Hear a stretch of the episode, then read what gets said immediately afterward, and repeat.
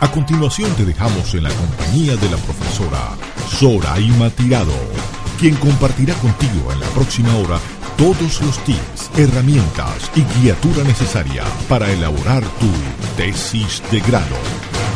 Saber que se puede, querer que se pueda, quitarse los miedos, sacarlos afuera. Hola, ¿qué tal? Bienvenidos. Es grato para mí saludarlos hoy en Tesis de Grado, el programa que está realizado para ustedes que se encuentran en esa fase de la tesis, eh, están desarrollando algún capítulo o simplemente están preparando la presentación para el día final. Estamos aquí gracias a Yunexa Rojas en la coordinación de la emisora.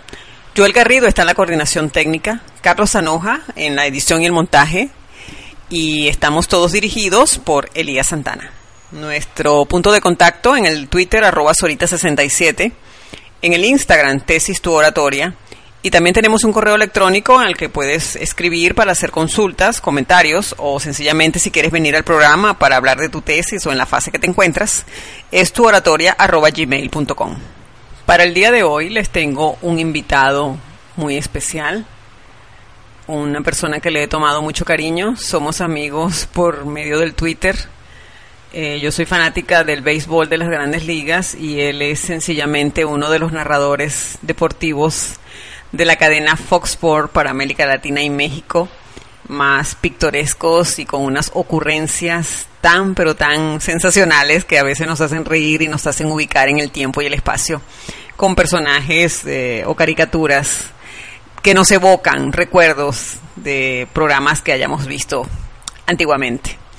De verdad que para mí es un honor traerles a Alfonso Lanzagorta, digno ejemplo de lo que es practicar una buena oratoria. Eh, tiene un estilo muy particular y eso es algo muy importante en la vida, en, el mundo de la oratoria, en el campo de las comunicaciones y más que todo en el ámbito de, de la narración deportiva.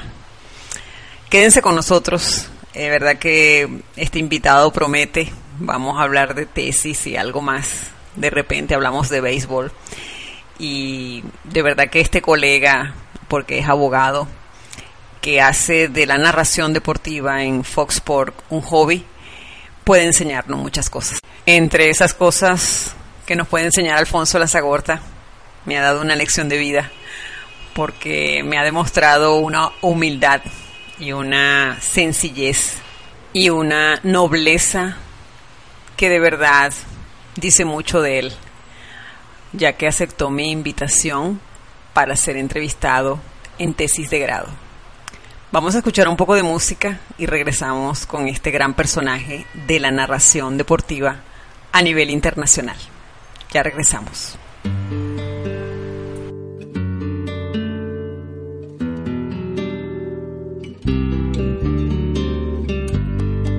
Bendito el lugar el motivo de estar ahí. Bendita la coincidencia Bendito el reloj que nos puso puntual ahí. Bendita sea tu presencia. Bendito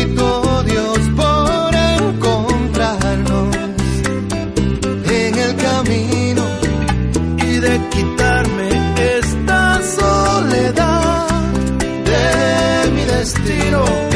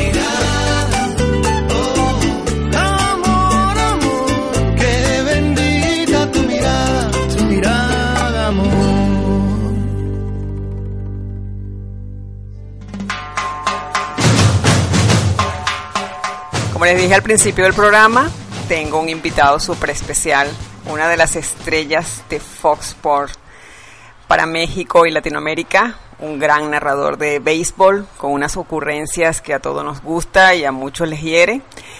Quiero darle las gracias a Alfonso Lanzagorta que está desde México para tesis de grado aquí en Caracas. Alfonso, buenas tardes, gracias por aceptar nuestra invitación. Soraima, preciosa, hombre, no era necesario tanto, digo, con que dijeras que hay un hipopótamo del otro lado, con eso basta. Alfonso, cansado de la Serie Mundial, ya estás en México, regresaron en tiempo récord, ¿no? Eh, sí, realmente nunca nos había tocado regresar tan temprano, sí, ya estoy cómodamente instalado en, en la que es tu casa, en la, Muchísimas en la que llamaron la ciudad de los palacios alguna vez, pero es la ciudad de la contaminación, de los cortes de agua, de las fotomultas. pero es una ciudad adorable y yo lo que más recuerdo de México es su comida y el trato de la gente. Bueno, creo que sí tenemos, gracias a Dios, una gastronomía muy rica, engordante como ella sola, ah, sí, para sí. muestra un botón. Sí, sí, sí. sí. Alfonso, ¿y qué te pareció la serie mundial? A mí me pareció aburridísima. Terminó muy rápido, no hubo tiempo de nada. Lo único emocionante para mí fue ese juego de 18 innings. Bien lo dices, vaya, desde un principio sí se veía un equipo de Medias Rojas muy superior al equipo de los Dodgers, pero creo yo que no tanto, vamos, eh, había había manera, había manera, está pasando anuncios horribles de, de aplicación, ya, ya lo maté. Claro. Este, creo que había manera de que Dave Roberts y los Dodgers se defendieran un poco más. Claro, claro. Eh, Roberts cometió, Roberts no tenía, no tenía margen de error y se equivocó demasiado. Sí. Vamos, dejar tantos cuadrangulares en la banca en atención a que le abrieron dos zurdos, no creo que haya sido la mejor de las decisiones. No, no. Uno. Dos, eh, creo yo que en, en- en- hay encuentros donde tienes una situación close and late, pues no descuidas las rayas, que me perdonen, que me perdonen los adictos a la sabermetría, eh, siempre en esas situaciones será mejor que te pase por la izquierda, pues si eres el tercera base para que sea sencillo, Claro. a que te pase por la derecha. Ahí es, esas son las pequeñas cosas donde empiezas a destruir tus posibilidades. Ok, haces la formación con la que te digo que estoy en abierto desacuerdo desde el principio. Sí. Tírale adentro si quieres que te jale, ¿no? Le, estás dando encima el hueco y el picheo para que te entierre. son esas pequeñas cosas, las empiezas a juntar y dices, Dios mío, ¿no? O sea, realmente eh, Cora que manejó, sí, ayudándose de los números que son una tremenda herramienta, sí. pero que son una herramienta, vamos, es como un revólver cargado en manos de un policía de élite sí. eh, para evitar un crimen, dices, bendito Dios, qué bueno que lo tuvo, ¿no?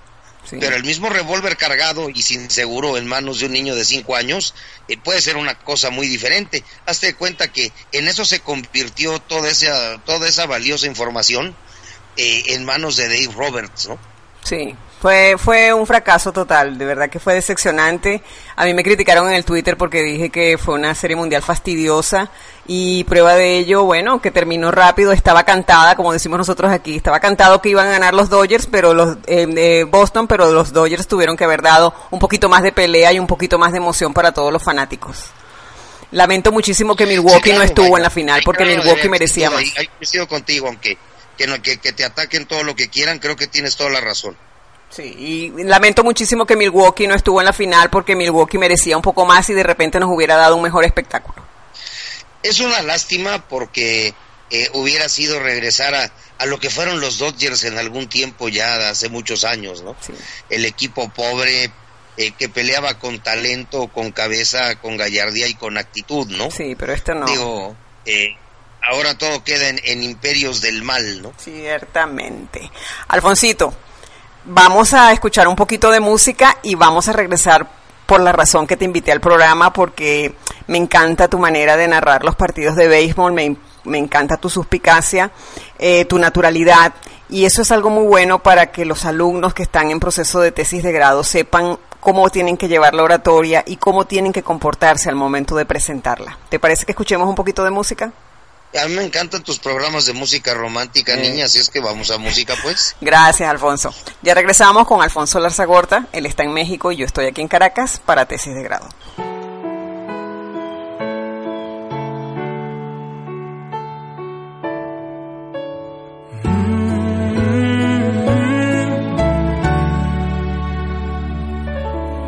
Ya me enteré que hay alguien nuevo acariciando tu piel. Algún idiota al que quieres convencer que tú y yo somos pasado. Ya me enteré que soy el malo y todo el mundo te cree. Estás mejor desde que ya no me ves, más feliz con otro al lado. ¿A quién piensas que vas a engañar? Sabes bien que eres mi otra mitad. Olvídate de ese perdedor y repítele que yo soy mejor, que no le eres fiel con el corazón, que eres mía y solo mi amor. Despídete de ese perdedor que imagina que ya no existo yo. Deja claro que aunque intente no, no vas a querer. La verdad es que me extrañas tanto, lo sé. Ya me enteré.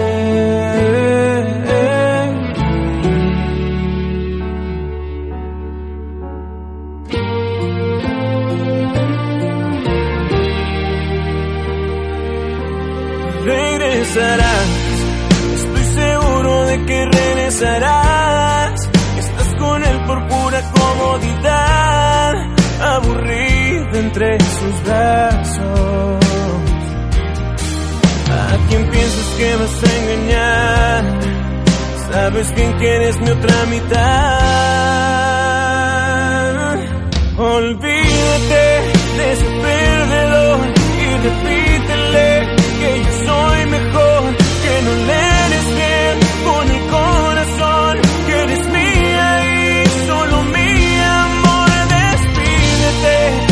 ese que imagina que ya no existo yo.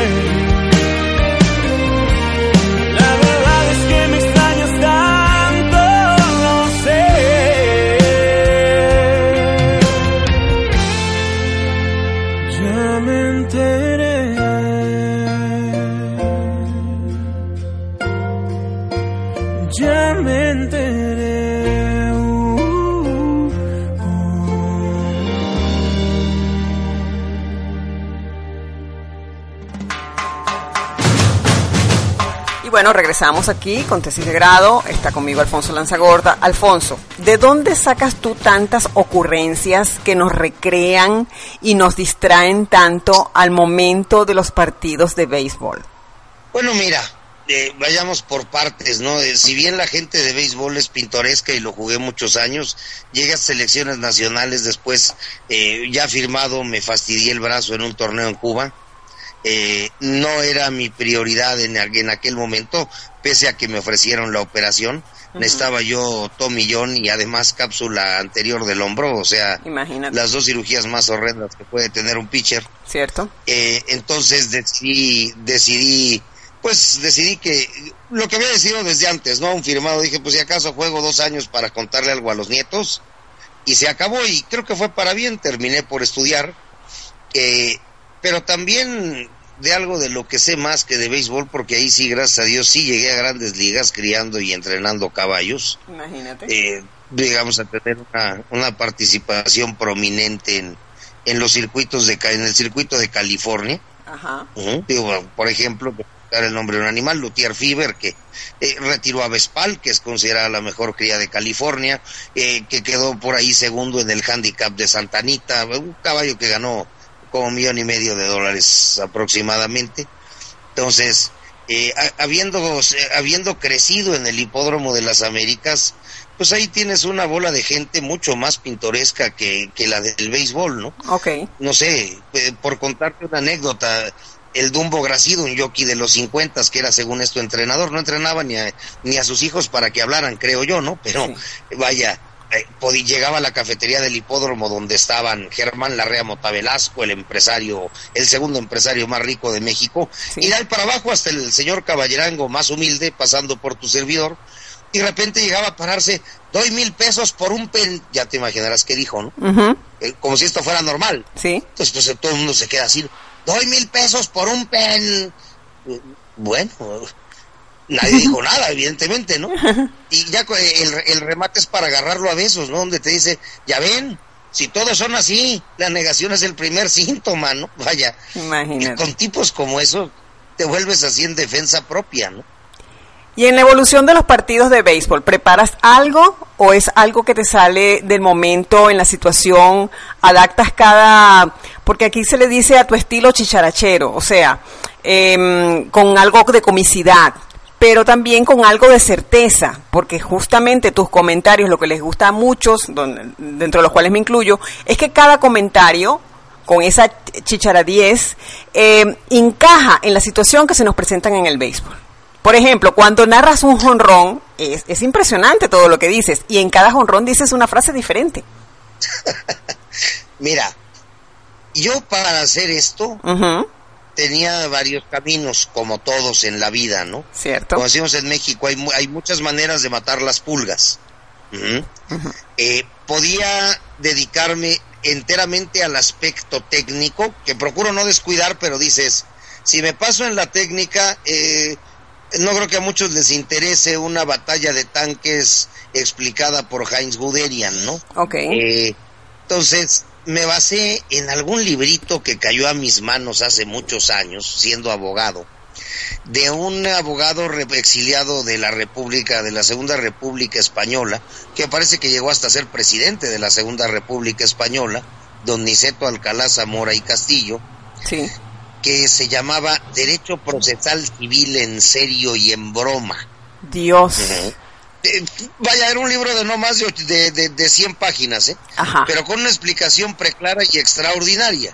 Entonces, eh, dices, eh, tengo que ponerle un poquito de esto, un poquito de aquello, Sí. ajá, para que la gente de nuevo cuño eventualmente entienda el juego Sí. y agarrarlos a través quizá un poco de la risa, porque vamos, no te, no te puede gustar lo que no conoces, ¿no? Ahora que hablamos que los ratings eh, del béisbol han bajado, que los jóvenes no siguen el béisbol, eh, no te puedes enamorar de una mujer que no conoces y viceversa de un hombre. Entonces, eh, fue lo que buena o malamente se me ocurrió. Hay a quien le gusta, hay a quien no le gusta y eso es absolutamente respetable, ¿no? Claro. Vaya, yo creo que como cronista deportivo tú vas por cuatro cosas. Eh, yo voy por provocar una sonrisa, eh, una emoción, eh, un punto de debate, de controversia o de análisis, ¿Cierto? o en el peor de los casos el muy vehemente deseo de que la gente me miente la madre. Si no logro cualquiera de esas cuatro, estuve hablando tres horas y predicando en el desierto y fallé, ¿no? Sí. Pero bueno, este, ese es el éxito de la oratoria, ese es el éxito de los comunicadores sociales, lo que tú dices, gusto, no gusto, acierto, no acierto, eh, recreo o no recreo, pero de verdad que está de más decirte lo que lo haces excelentemente bien, excelentemente bien. Vamos a ir a un poquito de música y ahorita me vas a contar un poquito más de esos momentos iniciales cuando van a comenzar las transmisiones de béisbol que muchas oportunidades, adaptándolo a tesis de grado, eh, los nervios atacan a los alumnos. Y quisiera saber si a un narrador deportivo como a ti, todavía con todo el hándicap que tienes, si los nervios lo atacan. Volvemos dentro de un momento con Alfonso Lanzagorta. Noche de Romance, una hora para presentar los temas más románticos de la noche, en la voz de Soraima Tirado, todos los lunes a las 10 de la noche, solo por radiocomunidad.com.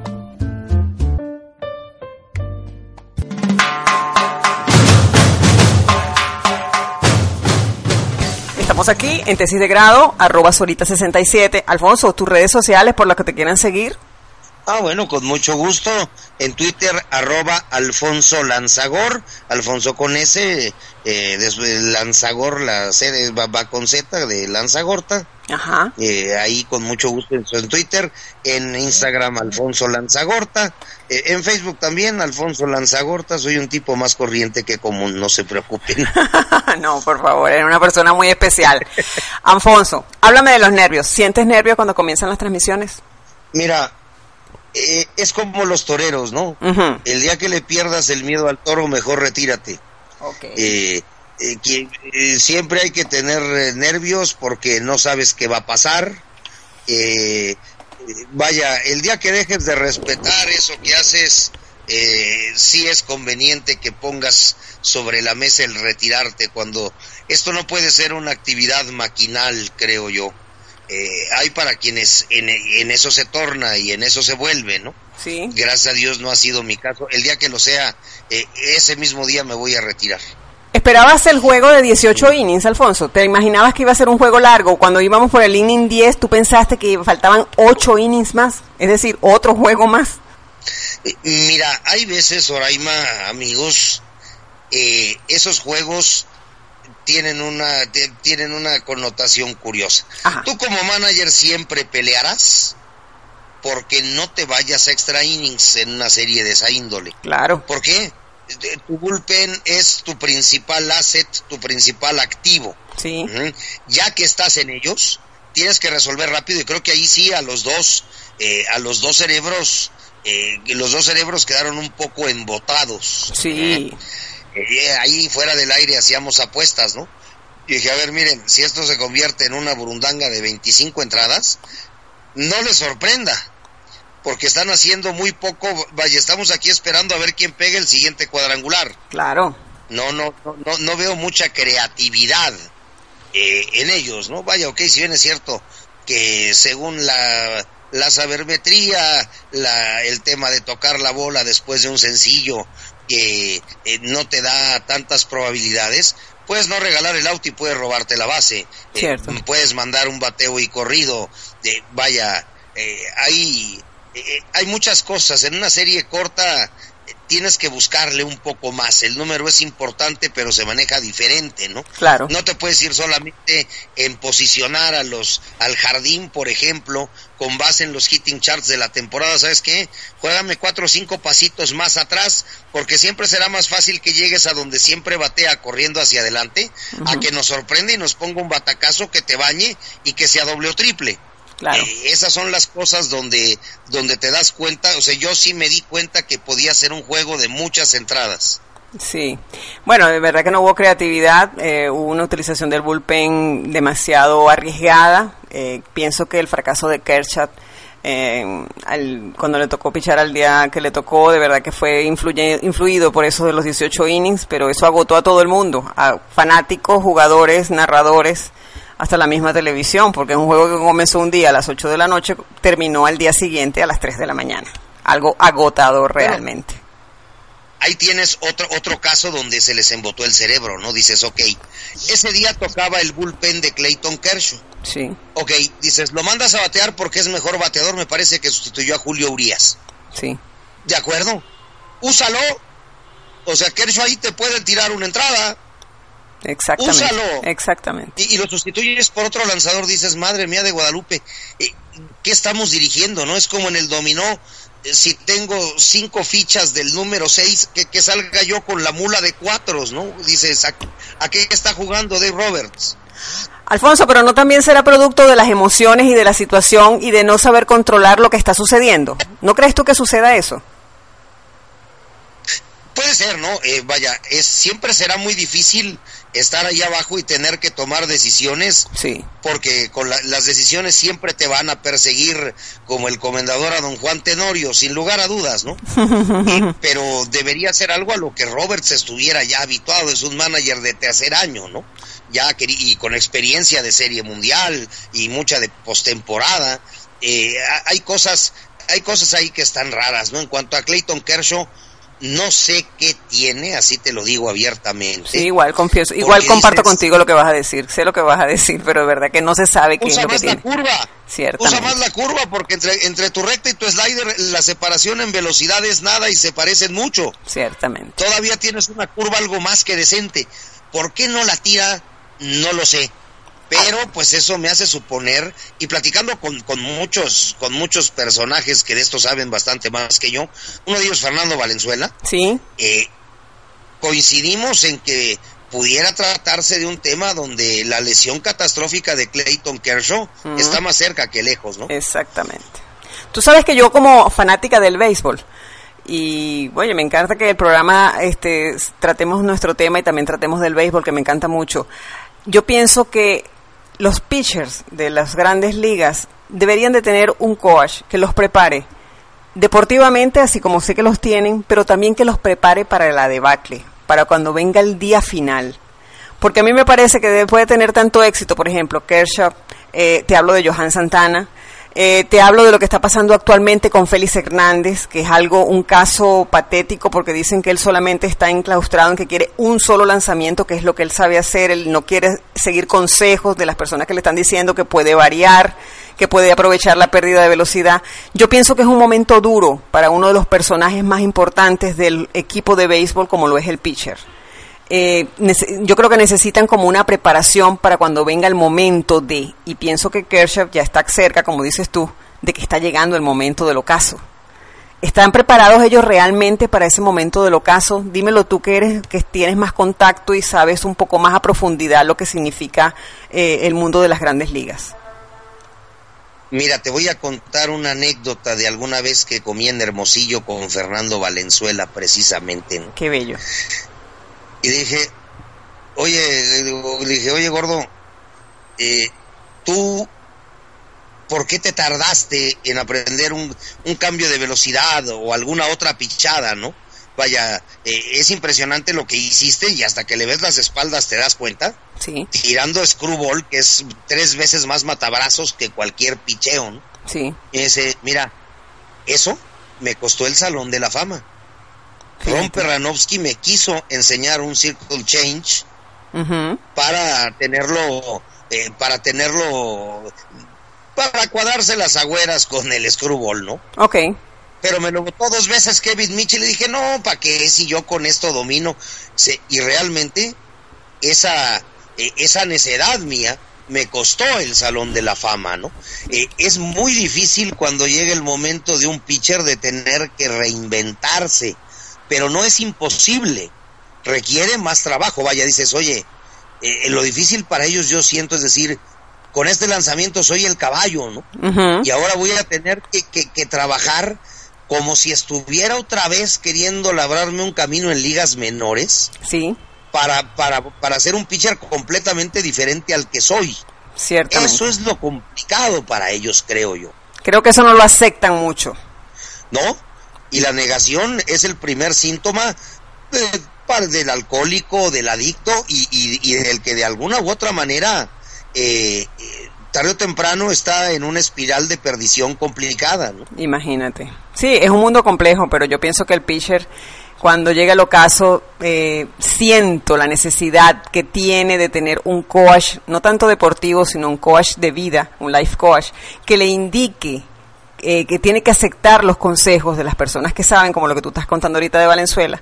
Porque yo recuerdo cuando Pedro Martínez, recuerdo cuando Kurt Schilling, recuerdo cuando Orlando Duque Hernández, eh, se retiraron a lo grande, reconocieron que ya no eran lo mismo en la lomita y bueno, aceptaron, mira, no, ya es el retiro, igual Mariano Rivera.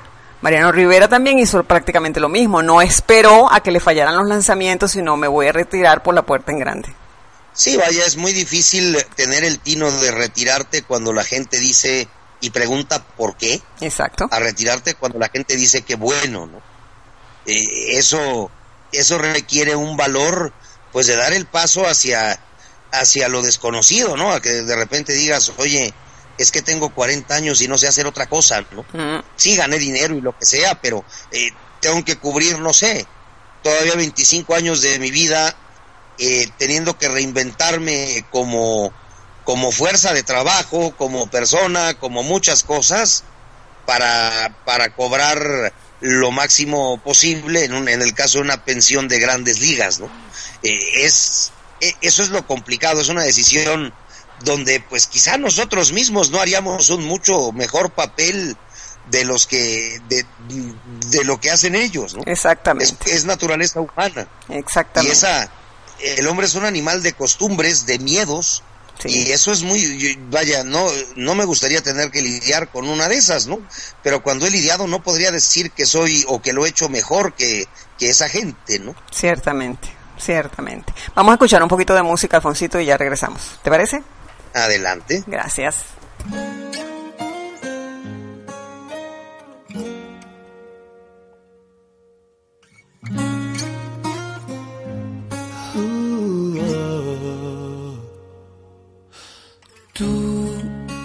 Coleccionista de canciones, dame razones para vivir. Tú, la dueña de mis sueños, quédate en ellos y hazme sentir. Y así, misterio poder descubrir el sentimiento eterno. Tú con la luna en la cabeza, el lugar en donde empieza el motivo y la ilusión de mi existir, tan solo tú, solamente quiero que seas tú mi locura, mi tranquilidad mi delirio, mi compás y mi camino. Solo tú, solamente quiero que seas tú. Pongo en tus manos mi destino porque vivo para estar siempre, siempre, siempre, siempre contigo,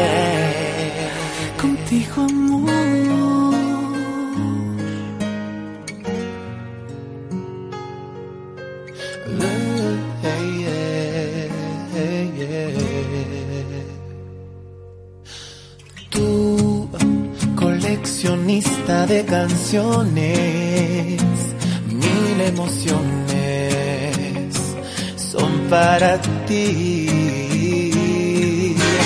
Tú, lo que soñé en mi vida entera, quédate en ella y hazme sentir y así ir transformando la magia de ti en un respiro del alma. Tú con la luna en la cabeza, el lugar en donde empieza, el motivo y la ilusión de mi existir. Tan solo tú, solamente quiero que seas tú. Mi locura, mi tranquilidad, mi compás y mi camino. Solo tú, solamente quiero que seas tú. Te pongo en tus manos mi destino porque vivo para estar siempre contigo. Ya no queda más espacio en mi interior. Has llenado con tu luz rincón. Es por ti que con el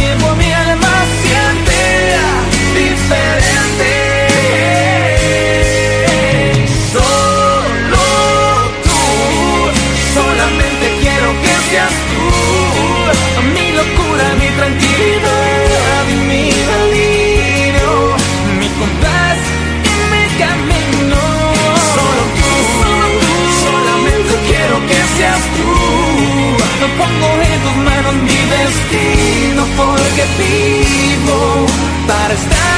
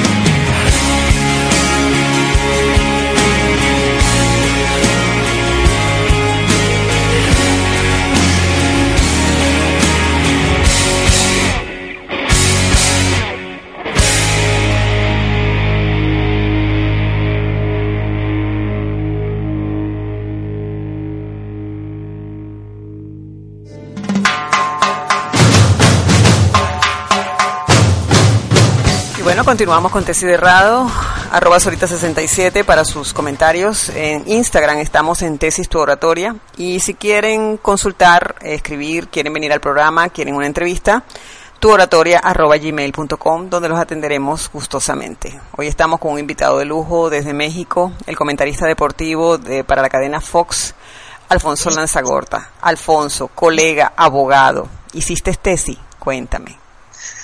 Bueno, eh, como varias veces hemos platicado, Soraima, eh, eh, efectivamente eh, el béisbol es un hobby que agradezco, que me ha dado muchas satisfacciones y, y de esos hobbies que, eh, que pueden ser muy sanos porque además te dejan dinero, ¿no? Sí, pero también hay hobbies Eh, que llenan el alma. Me imagino que el narrar partidos de béisbol te debe llenar el alma y te debe dar muchas satisfacciones. Sí, sí, sí, por supuesto, ¿no? Pero sí, primordialmente, eh, te digo, gracias a Dios soy abogado y eso siempre lo tuve muy claro desde que empecé a dedicarme a esto, ¿no? Sí. Que no me agarren por hambre, que sea una cosa que puedo perder, Sí. que no deje de ser quien soy y pues cuando me muera me voy a morir muy tranquilo, ¿no? Por ahí llegué a ver algún artículo en Yahoo de los principales eh, de los principales pesares de la gente cuando está a las puertas de la muerte, ¿no? Ay, Y el Alfonso. número uno, irónicamente era eh, era no decir lo que pensaba, Estoy de no acuerdo. dejar de ser quien fui. De eso, gracias a Dios, eh, no he tenido que hacerlo, en lo- no he tenido que hacerlo en los medios, ni lo he hecho en mi vida. He, he estado dispuesto a, asumir y a pagar los costos y no me arrepiento. Eh, primordialmente como abogado me dedico a temas de contrataciones públicas, proyectos de infraestructura, responsabilidades de servidores públicos. Qué interesante. Eh, temas muy de derecho administrativo son los que los que suelo los que suelo manejar. Sí, también veo temas civiles, mercantiles, pero en mayor medida ese es mi espe- e- ese, e- ese sería mi expertise en mi trabajo de gente decente, por llamarlo de alguna manera. Ay, por favor. ¿Y de qué hiciste tu tesis de grado, Alfonso? Eh, fíjate que curiosamente Sí. la hice de algo que estaba muy caliente en aquel en aquella época, Yo, yo tardé en recibirme, digo, eh, tuve demasiado trabajo desde la, desde la facultad y luego con el hobby que se convirtió en hobby trabajo y demás, de, descuidé el tema de hacer la tesis, o sea, yo salí de la escuela en 1994 de la Facultad de Derecho de la Universidad Nacional Autónoma de México. Ay, qué orgullo, qué orgullo. Mm, Sí, orgullosamente Puma y tuvo unos maestrazos, lo que sea cada quien. O sea, era un zoológico, vaya, eh, era- eran verdaderamente pintorescos, eh, muchos de ellos. No, no, no, realmente eran pintorescos, vaya. No sé, te puedo hablar de don Ernesto Gutiérrez y González, un tremendo teórico de las obligaciones. ¿Te has de cuenta que tenía esa voz y llegaba al, al salón a decirnos, ustedes son unos lemúridos, unas basuras, unas, unos amátridas, en esta universidad hasta ustedes se van a recibir? Se pasaba en eso media hora y los otros 15 minutos eran de una clase de obligaciones Imagínate. extraordinaria. Entonces imagínate la clase de orates con, la, con, con las que yo con los que yo tomé clase. Pero abogados muy brillantes, gracias a Dios. ¿no? Me imagino. Eh, y, y- el problema es que yo hice mi tesis hasta el año de 2004. Sí. Ujú, Me recibí a principios de 2005 y era cuando en México estaban eh, estaban por aprobar la instalación de casinos y cosas de estas Dios. Y sacaron un reglamento, o sea, en México hay una ley de juegos general de juegos y sorteos de tiempos del presidente alemán, es decir, eh, eh, pasada la Segunda Guerra Mundial, alemán gobernó el país entre 1946 y 1952 Sí. era una ley muy pequeña que tenía un reglamento muy pequeño, entonces como sabían que no iba a pasar una ley por las divisiones que había en aquel tiempo en el Congreso en México, hicieron un reglamento que que violentó el principio de reserva de la ley, es decir, pues que un reglamento no puede no puede exceder lo que te dice la ley, ¿no? Ok. En este caso lo excedía y en materia de carreras de caballos le quitó al Estado mexicano la potestad de, de, de, de supervisar directamente a través de la Comisión Nacional de Carreras de Caballos y Galgos la industria hípica. Entonces, evidentemente mi tesis habló de los riesgos que ello implicaba Sí. de cómo debía modificarse eh, la ley de juegos y sorteos, cómo debía modificarse su reglamento e incluso el reglamento nacional de carreras de caballos y de galgos. ¿no? México es el único país donde tienes casinos e incluso eh, algunos de ellos operados por permisionarios de hipódromos Sí. y siendo que el caballo, un caballo en carrera te da casi ocho empleos entre directos e indirectos, Sí. eh, no hay eh, no hay la cultura o la obligación de que el permisionario destine un porcentaje de lo que se apuesta en maquinitas, blackjack, de todo lo todo lo que tienen los casinos Todo lo de los juegos de para la azar. operación y los premios de un hipódromo, ¿no? Imagínate. Alfonso, ¿y qué quisiste demostrar con esa tesis? ¿Qué querías demostrarle al jurado? ¿Cuáles fueron tus conclusiones? ¿Qué quería querías demostrarle justificar? al jurado? Bueno, quería demostrarle que vivimos desgraciadamente en un país corrupto per se. Ay, Alfonso, por Dios. Y bueno, pues, eh, vaya, no, no, vaya. Incluso fue tema donde me habló el director de la facultad y dije, bueno, si, si usted va a violentar la, la, la libertad de cátedra que existe en esta casa de estudios que tiene que tiene cerca de 500 años, señor director, de adelante, ¿no? Digo, estoy dispuesto a llevarlo a tribunal universitario y a no permitírselo. Dios. ¿Eh? Eh, Sí, siempre ha estado un poco loco, ¿no? Pero pues alguien, alguien tiene que entrarle, alguien tiene que entrarle esas batallas, ¿no? Alguien tiene que poner orden. Tú eres de los que, los que piensa que alguien tiene que poner orden. Alguien tiene que romperse el hocico, entonces, pues, me- me- en un momento dado me tocaba, a mí me dijo, no, no creo que sea necesario. Dije, eso espero, señor director, porque, pues, con la fama que me precede de cinco años aquí, y siendo que usted fue mi maestro, pues, sabrá que perfectamente me puedo atrever, ¿no? y que Imagínate. además puedo usar el poder de la prensa para abrirme camino. Espero que no sea necesario y no es amenaza, es una advertencia. Y bueno, la tesis pasó en sus términos. eh, vaya, eh, era un golpe fuerte para quien era entonces secretario de gobernación en tiempos del presidente Fox para Santiago Krill, que fue quien elaboró ese reglamento, eh, donde eh, quería demostrarle al jurado que estas cosas, eh, los juegos, hipódromos, si bien es cierto que pueden tener un componente importante de leyenda negra o de satanización, de estigmatización, Sí. eh, pueden ser un detonador, un detonador de la economía y pueden tener una cara y pueden tener una cara más amable, pueden ser más socialmente responsables, cosa Sí. que desgraciadamente no ocurre. Sí, bueno, eso siempre la ha sido un- obtuvo por el jurado una mención honorífica Oh. y, y en su momento se publicó por, eh, por la propia universidad, ¿no? Ah, entonces está publicada, está publicada en la, está publicada en la biblioteca virtual de la, de, de la Universidad Nacional de México. Eh, puede ser, puede ser que la encuentres ahí, nunca, nunca, nunca, nunca la he buscado, ¿no? Ah, debe estar allí. Vaya, es, es posible que se encuentre ahí, sí, sin duda. Alfonso, y para, para ya ir finalizando, ¿te recuerdas el día de la presentación o te estoy pidiendo mucho? El día en que sustenté mi examen profesional. Sí, el día de la... ¿Cómo es en México para presentar las tesis? A ver si es igual aquí. ¿Cómo es? Ah, no, bueno, es, es como ir a matar un elefante en Afganistán encuerado y a nalgadas. Vaya. Eh, Es ir a que primero a que te, a, a encontrar un asesor que te la quiera dirigir. Ok. Que te la apruebe el seminario de tesis. Eh, obviamente que la entregues, te la revisen, te la rechacen tres o cuatro veces. Por fin te aprueban, te dan fecha para un examen profesional ante, ante tres sinodales. Te, te dan, tienes que conseguir hasta cinco por si dos no llegasen al examen. Pero es una presentación oral, ¿cierto? Eh, Sí, sí, es en, auditorio. Una defensa, pues. Te empiezan a preguntar con, con, el, con, el, con, el, con el hermoso afán de hacerte pedazos, ¿no? Exactamente, exactamente. Yo no- nunca he estado de acuerdo con eso.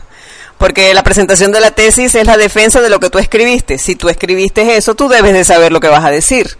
Entonces hay muchos profesores que van con la actitud de matar al alumno y me encanta que tú estés tocando ese tema porque esa no es la actitud que debemos tener los profesores. Debemos tener la actitud de escuchar, de escuchar e ilustrarnos con lo que el alumno nos está explicando. Porque el alumno sabe. preguntar una cosa, Soraima, también por eso los puedo exculpar. Dime. Porque además sé de compañeros que indebidamente copiaron tesis de otras universidades. Ah, sí, el plagio está muy de moda. Sé, no sé si eso te haya tocado a ti. Sí, me ha tocado muchísimo. Híjole, este sí, digo, e- eres un impresentable, un fraudulento, eh, vaya, eh, esa, la gente que hace eso sí merece eso de, de los hipnodales, ¿no?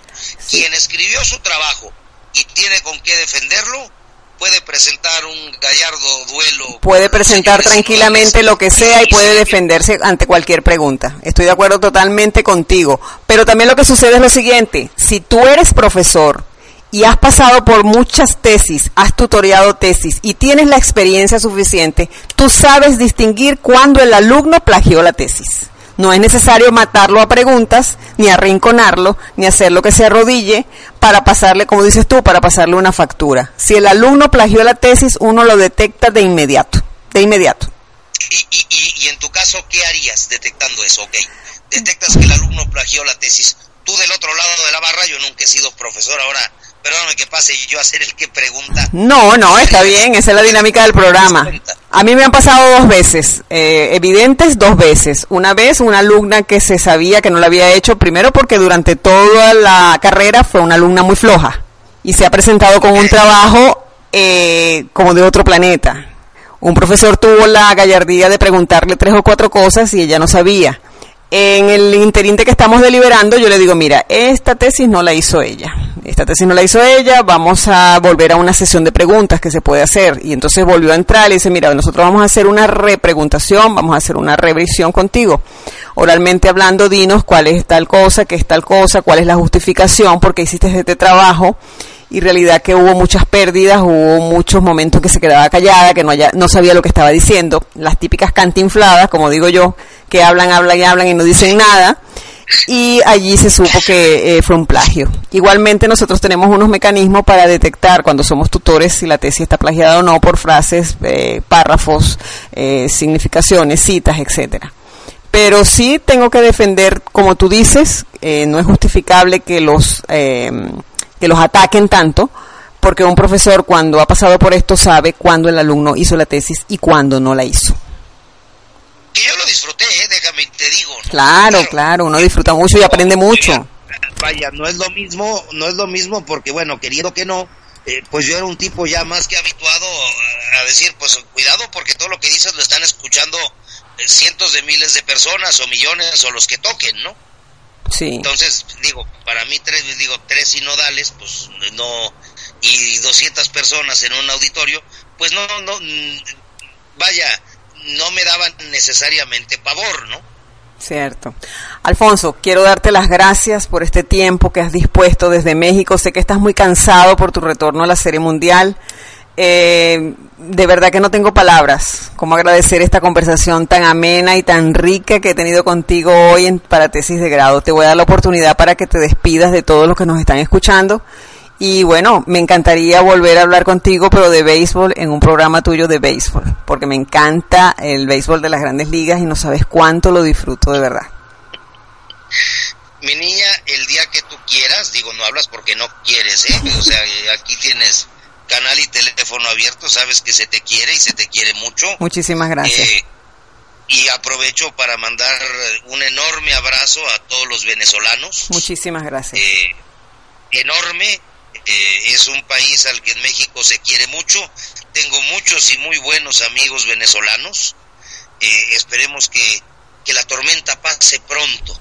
Y desde aquí les mando un enorme y fraterno abrazo. Oye, muchísimas gracias Alfonso por estar con nosotros para tesis de grado. Era Alfonso Lanzagorta desde México, eh, narrador deportivo de la cadena Fox Sport para América Latina y México y el Caribe, eh, con una entrevista que nos ha dado que ha sido sensacional y que espero hayan tomado los tips necesarios para adaptarlos a sus situaciones. Hemos llegado al final del programa. De verdad que me complace mucho poderlos ayudar con estas entrevistas que les traigo de personajes que han hecho tesis de grado y que manejan la oratoria, la comunicación o que manejan la investigación, entre otras cosas. No me queda más que despedirme hasta el sábado que viene, siempre recordándoles lo que les he estado diciendo en todos estos programas. La tesis de grado es algo sencillo de hacer lo que se necesita es constancia, dedicación y tiempo. Lo difícil de la tesis lo pones tú. Los vemos el próximo sábado y que pasen una feliz semana. Hasta pronto. Nos despedimos de ustedes por el día de hoy. La invitación es para, para que la profesora Soraima Tirado te siga guiando en la elaboración de tu tesis de grado.